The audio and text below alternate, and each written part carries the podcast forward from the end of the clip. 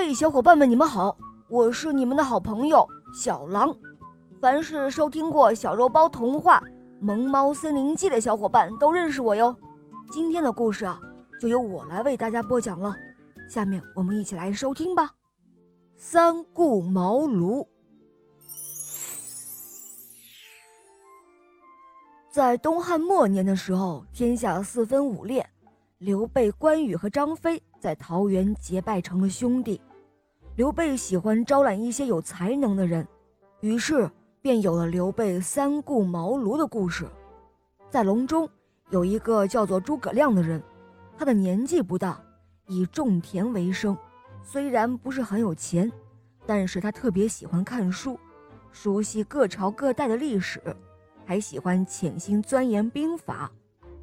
诸葛亮想成为一个伟大的军师，便称呼自己为卧龙。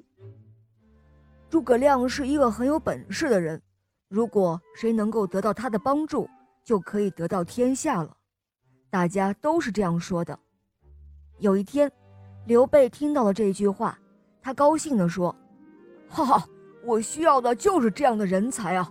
哪怕他住在山上。”住在很远的地方，我也一定要亲自去请他。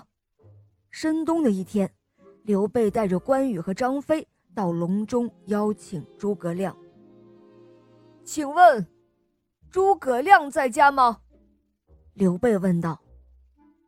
哦，我家先生他刚好出去游玩了，不知道什么时候才能回来呢。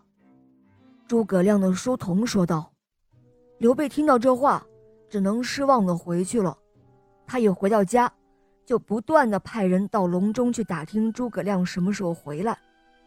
功夫不负有心人，当打听到诸葛亮外出已经回家时，刘备当即决定第二次请诸葛亮。张飞知道了，不以为然地说：“他就是一个平民百姓，派个武士将他叫来不就得了？”大哥没有必要亲自去请他呀。刘备生气地说：“三弟休要胡说，诸葛亮可是非常有才能的人，怎么能够随便派个人去叫他呢？你还是痛痛快快的跟我去吧。”就这样，刘备说服了张飞，叫上了关羽，三个人骑着马直奔隆中而去。这一天，北风呼啸。大雪纷飞，冷得实在让人无法忍受。张飞对着刘备大嚷：“他说，哎呀，我们为什么要来这里找罪受呢？不如等天晴了再说吧。”可是刘备却说：“三弟啊，咱们冒着大风雪去请诸葛亮，不是正好表明了我们一片诚意吗？”张飞听了之后，只好继续往前赶路。终于到了隆中，刘备看到了一个青年正在读书，连忙跑了过去。请问，你是诸葛亮先生吗？哦，不不不，我不是诸葛亮，我是他的弟弟诸葛均。诸葛亮被朋友邀请去做客了，可能这段时间都不会回来的。诸葛均说道。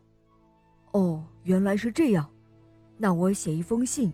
还请你转交给你的哥哥，刘备说道：“好，当然可以。”这一次，刘备又没有见到诸葛亮，只好写了一封信。信中说，他希望可以得到诸葛亮的帮助，并表示自己过段时间还会来的。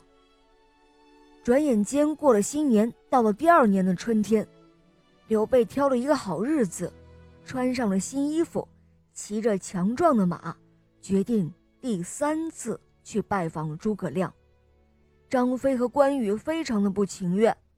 关羽说：“我们都去找过他两次了，一定是他喜欢吹牛，所以不敢来见我们，怕被我们识破。”张飞更是带着轻蔑的口吻说：“嗨，我们能做的都做过了，这次只要我一个人去就可以了。”如果他还是不来的话，我就用绳子把他绑来见哥哥。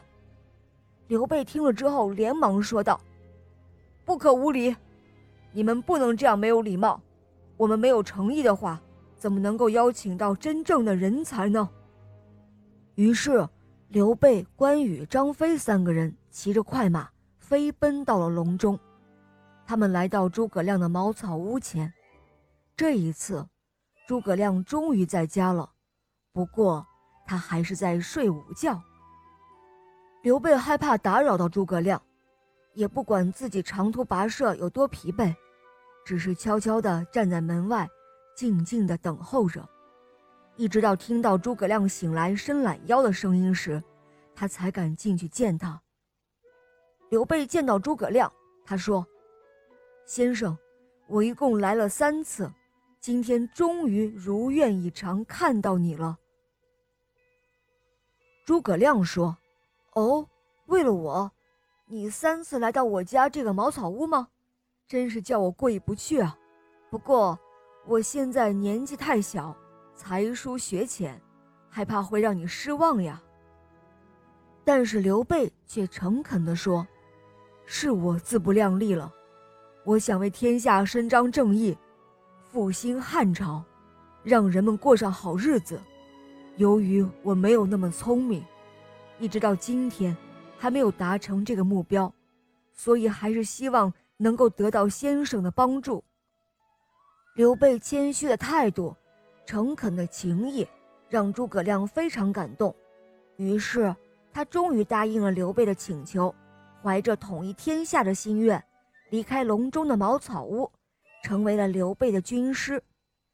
他忠心耿耿地帮助刘备，为三国鼎立的局面确定做出了巨大的贡献。好了，小伙伴们，今天的故事就讲到这儿了，更多好听的童话。赶快打开微信公众号，搜索“肉包来了”，一起来加入我们哟！好了，我们明天再见，拜拜。